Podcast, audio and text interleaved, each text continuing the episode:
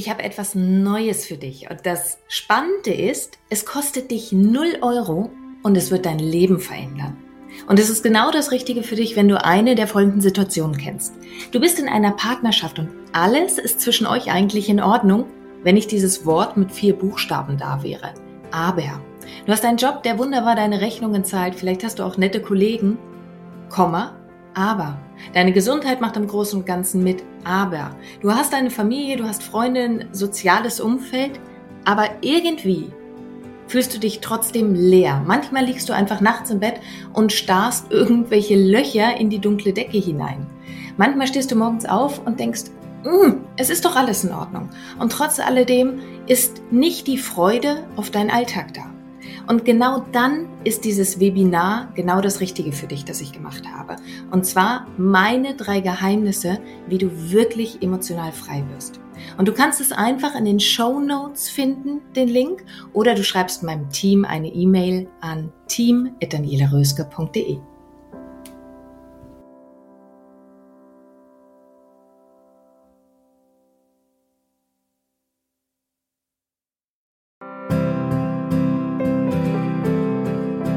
Dein Leb-Podcast. Vom Ohr direkt ins Herz.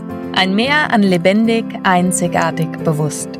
Mit all den Themen, die dich als Frau in und abseits deines Alltages rumtreiben. Mein Name ist Daniela Röske. Schön, dass du hier bist. Was macht es eigentlich mit deinem Körper, wenn du dir permanent Sorgen machst oder permanent grübelst? Und nun ist ja die Faszination, dass wir Menschen unglaublich ans Grübeln gewohnt sind und meist noch nicht einmal merken, dass wir eigentlich schon wieder am Grübeln sind. Denn die wenigsten Menschen von uns sind wirklich darauf trainiert, dass Gedanken kommen und Gedanken gehen dürfen. Und je mehr Stress oder mehr, je mehr Sorge bei einem bestimmten Thema auch noch mit dabei ist, desto schlimmer wird dieses Gefühl, nicht mehr zu merken, dass wir die Gedanken eigentlich gar nicht gehen lassen. Und dass 90 Prozent von dem, was wir grübeln und uns Gedanken machen, vielmehr eine Halluzination und eine Interpretation ist, als dass wir wirklich über den Sachverhalt, als dass wir wirklich über das, was wir vorfinden, noch nachdenken. Und so gehen die meisten Menschen abends schlafen und grübeln über den Tag, was der Tag mit sich gebracht hat. Nicht einfach nur, sie reflektieren und sie lassen einzelne Bilder hochkommen, sondern die meisten grübeln. Die meisten grübeln auch, wenn sie morgens aufstehen, was der Tag wohl bringen wird oder auf wen sie treffen werden, auf die wen sie mehr Lust haben oder weniger Lust haben. Während sie das Frühstück machen, gehen sie nochmal das Streitgespräch mit dem Partner vom Abend vorher durch und während sie die Kinder zur Schule bringen, überlegen sie, wieso die Nachbarin sie vielleicht so doof angeguckt hat oder die beste Freundin sich in den letzten drei, vier Tagen einfach nicht zurückgemeldet hat. Und das ist ein Zustand, den wir Menschen für normal halten, weil wir so unglaublich daran gewöhnt sind. Und nein, dieser Zustand ist eigentlich nicht normal. Denn der normale Zustand des vegetativen Nervensystems, also auch deines, ist eigentlich, dass ein Gedanke kommt und ein Gedanke wieder gehen darf. Nun ist ja die große Herausforderung, dass wir A, so daran gewöhnt sind, dass wir es überhaupt nicht merken und dass wir wenn wir ein Szenario durch den Kopf gehen lassen, dass wir das Worst-Case-Szenario ganz häufig ausmalen. Das heißt, wir überlegen uns im Grunde genommen die schlimmsten Stories und orientieren uns gar nicht mehr wirklich an dem, was die Realität uns gerade zeigt. Und nun ist das Worst-Case-Szenario gar nicht mal so das Dramatische, weil an sich könnten wir es auch für uns nutzen. Das könnte eine ganz eigene Podcast-Folge werden, aber ganz kurz diesen Vermerk hier an dieser Stelle, dass die meisten Menschen spinnen sich die Geschichte aus bis zu dem Punkt, an dem es am allerschlimmsten ist. Und an der Stelle brechen sie ihre eigenen Gedanken ab, weil es ja so grausam, weil es ja so schrecklich ist. Und dabei wäre der gesündeste Weg, wenn du doch schon weißt, dass du dazu neigst, dir immer die, das schlimmste Szenario auszumalen, dann mal es dir wenigstens so weit aus, dass du über den schlimmsten Punkt hinausgehst. Denn dann wirst du feststellen, dass es auch einen Tag nach dem schlimmsten Szenario geben wird, dass es auch eine Woche danach geben wird, dass es auch einen Monat danach geben wird. Und wenn du dir das ausmalst, dann gibst du deinem vegetativen Nervensystem und deinem Kopf wieder den Input, hey ja, es mag sein, dass da diese Situation hier richtig kacke wird. aber es wird auch ein Danach geben. Und das Danach wird in irgendeiner Form auch weiter organisierbar sein, bis hin zu, das Danach wird auch wieder gut sein. Vielleicht ganz, ganz anders, aber es wird wieder gut sein. So viel erst einmal zu dem Worst-Case-Szenario. Obwohl das nicht Teil dieser Podcast-Folge ist, aber dieses Thema ist einfach irrsinnig spannend. Doch ich komme nochmal zurück zu diesem, dass wir Menschen uns immer unglaublich viele Gedanken machen. Und was für eine Wirkung hat das eigentlich auf deinen Körper? Und es ist so total logisch, denn dein Körper kann überhaupt nicht entscheiden, ob diese Situation gerade wirklich stattfindet oder ob du sie dir nur in den wildesten und buntesten Farben ausmalst. Dein ganzes System, also auch dein Hormonsystem, inklusive dein Stresshormon, werden permanent über deine Gedanken die Information bekommen, dass das hier gerade ganz, ganz schrecklich ist. Und deine Urinstinkte, dein Nervensystem hat dann genau drei Wahlmöglichkeiten. Und diese Wahlmöglichkeiten sind von den Urinstinkten her, dass du entweder angreifst, dass du entweder in die Flucht gehst oder dass du in den kompletten Stillstand, in die komplette Paralyse gehst.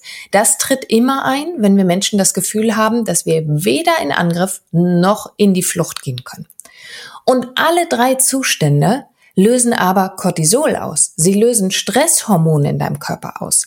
Das heißt, deine Gedanken führen dazu, dass deine Hormonproduktion im destruktiven Sinne für dich ist und dieser Zustand deines Körpers wird wieder dazu führen, dass du dich in einer bestimmten Art und Weise tatsächlich fühlst und schwupps wirst du dir darüber wieder deine Gedanken machen und so bestätigst du dich selber permanent, immer und immer wieder darin, dich in diesen destruktiven Gedanken zu halten.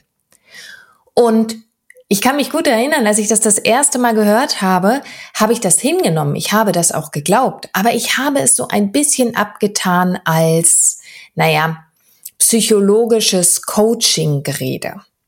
Obwohl ich es verstanden habe, obwohl es mir logisch war, habe ich es ehrlich gesagt nicht wirklich beherzt. Und das über einen sehr, sehr langen Zeitraum, bis ich irgendwann geschnallt habe, sag mal Daniela, was tust du denn da eigentlich? Du hast alles Mögliche an der Hand und tust etwas, was so elementar bedeutend ist, als so nichtig ab.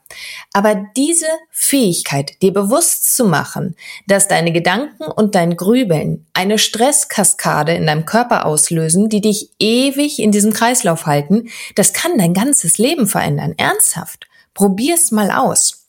Und nun ist ja natürlich die große Frage, ja, aber wie? Wenn du dir Gedanken machst, wenn du Angst hast, wenn du Existenzängste hast, wenn du Angst hast, einen Menschen zu verlieren, wenn du Angst hast vor Krankheiten, wie machst du denn den Kopf leiser? Wie geht das denn eigentlich? Und jetzt komme ich auch mit einem eigentlich sehr, sehr simplen Tipp, aber auch einen, den ich jahrelang unterschätzt habe. Und es ist so logisch. Geh über deinen Atem. Dein Nervensystem ist nicht in der Lage, sich nicht zu beruhigen, wenn du ganz bewusst über deinen Atem gehst. Und jetzt musst du ihn noch nicht mal groß steuern, sondern alleine indem du deine Aufmerksamkeit darauf richtest, wie du atmest, wie tief du atmest, wann die Einatmung kommt, wann die Ausatmung bei dir kommt, wie unterschiedlich tief oder lang deine Atemzüge sind. Alleine diese Wahrnehmung, alleine diese Bewusstseinslenkung führt dazu, dass dein Kopf gar nicht mehr in der Lage ist zu grübeln. Das heißt, du musst gar nicht viel tun, außer deine Beobachtung auf etwas anderes zu lenken. Das kann dein Atem sein. Der Atem ist einfach das, was Sauerstoff in deinen Körper bringt. Dadurch entspannt sich dann wiederum deine Muskulatur. Dadurch wird dein Blut wieder angereichert. Dein vegetatives Nervensystem beruhigt sich. Aber es kann alles für dich nutzbar sein, wo du deine Aufmerksamkeit richtest. Das heißt, du kannst beispielsweise, jetzt ist gerade Herbst, du kannst auch durchs Laub laufen und bei jedem Schritt ganz bewusst einfach die Geräusche hören, die das, das Laub macht, wenn du deinen Fuß draufsetzt. Alles, was in einer gewissen Monotonie bleibt, alles, was gleichbleibend im Zyklus bleibt, kann dir dabei helfen, dass du total runterkommst von deinem Nervensystem her. Und nun ist ja beispielsweise Yoga auch eine Möglichkeit oder Meditation, von der häufig gesagt wird, das bringt dich runter. Und ja, es kann dich runterbringen. Ich sage ganz bewusst, es kann dich runterbringen. Denn wenn du beispielsweise deinen Atem nicht einbindest oder deine Aufmerksamkeit nicht auf die Bewusstwerdung von diesen vielen kleinen Bewegungen, die dein Körper beim Yoga beispielsweise macht, richtest, kannst du auch ganz wunderbar in einer Meditation sitzen oder in einer Yogastunde sein und dir weiter Gedanken machen. Das funktioniert wunderbar. Eine der Fähigkeiten von Yoga oder von Meditation sind ja, dass du dein Bewusstsein ganz, ganz gezielt und zentriert wieder zu dir zurückholst, dass du mal deine Sinneswahrnehmungen von dem ganzen Außen wegnimmst und wieder komplett bei dir ankommst. Das ist doch eigentlich dieses kleine feine Geheimnis von Yoga, von Meditation, von all diesen Dingern, die früher so belächelt worden sind und heute so Mode geworden sind. Aber es heißt nicht unbedingt immer, dass sie im gesunder Art und Weise Mode geworden sind. Denn Yoga ist vom Urinstinkt her, vom Urgedanken her ja eigentlich keine Sporteinheit. Das heißt, der Atem ist und bleibt Mittel und Wahl Nummer eins, weil du ihn überall dabei hast. Und es ist, ist einfach nicht möglich, dass dein Atem keine Wirkung auf dein Nervensystem hat. Es ist nicht möglich, dass dein Atem keine Wirkung auf die Geschwindigkeit und die Intensität deiner Gedanken hat. Und es gibt noch einen zweiten kleinen Trick, sage ich mal. Einen zweiten kleinen Trick. Ich gebe dir hier heute alles an die Hand, was ich selber so unglaublich unterschätzt habe über viele Jahre und Jahrzehnte. Und vielleicht brauchst du nicht ganz so lange wie ich, um diese Fähigkeit für dich wieder zu entwickeln. Denn der zweite kleine Geheimtrick ist tatsächlich die Dankbarkeit. Und ich sage dir ganz offen und ehrlich, wenn ich manchmal gehört habe, schreib ein Dankbarkeitstagebuch, sei dankbar ich hätte manchmal innerlich kotzen können auf gut Deutsch, weil ich dachte, oh, jetzt kommt das schon wieder. Es hat aber auch einen ganz, ganz logischen Sinn mit der Dankbarkeit.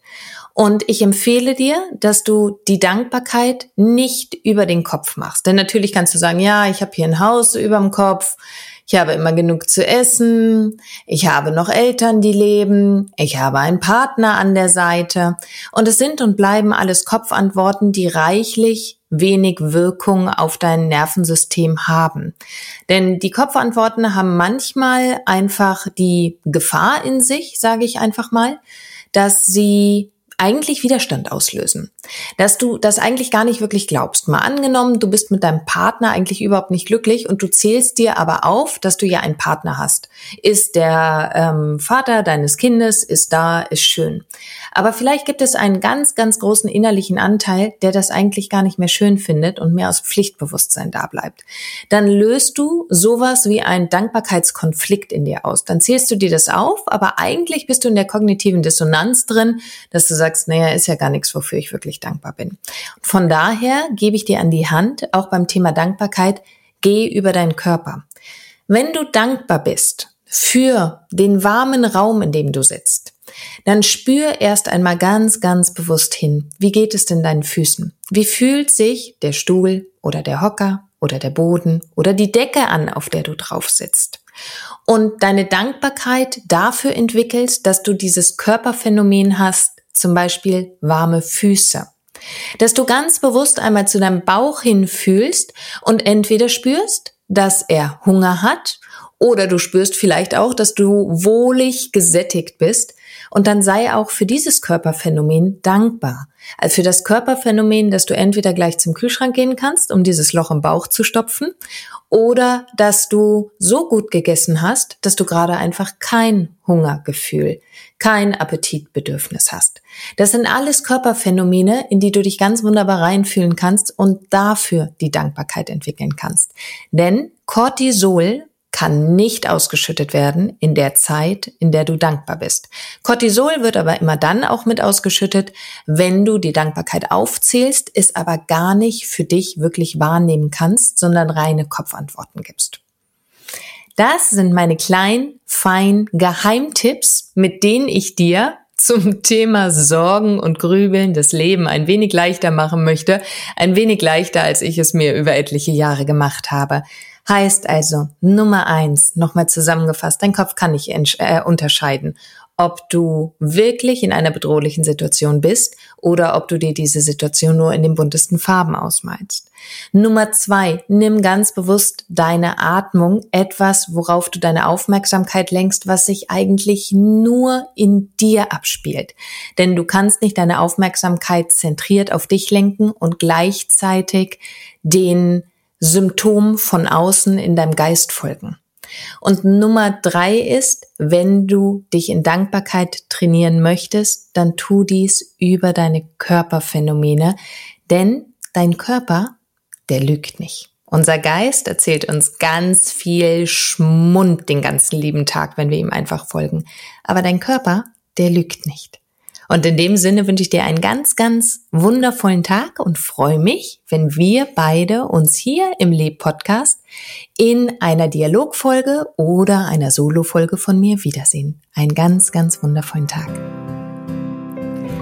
Und jetzt bist du dran. Leb. Lebendig, einzigartig, bewusst. Und vor allen Dingen wünsche ich dir ganz, ganz viel Freude dabei. Deine Daniela.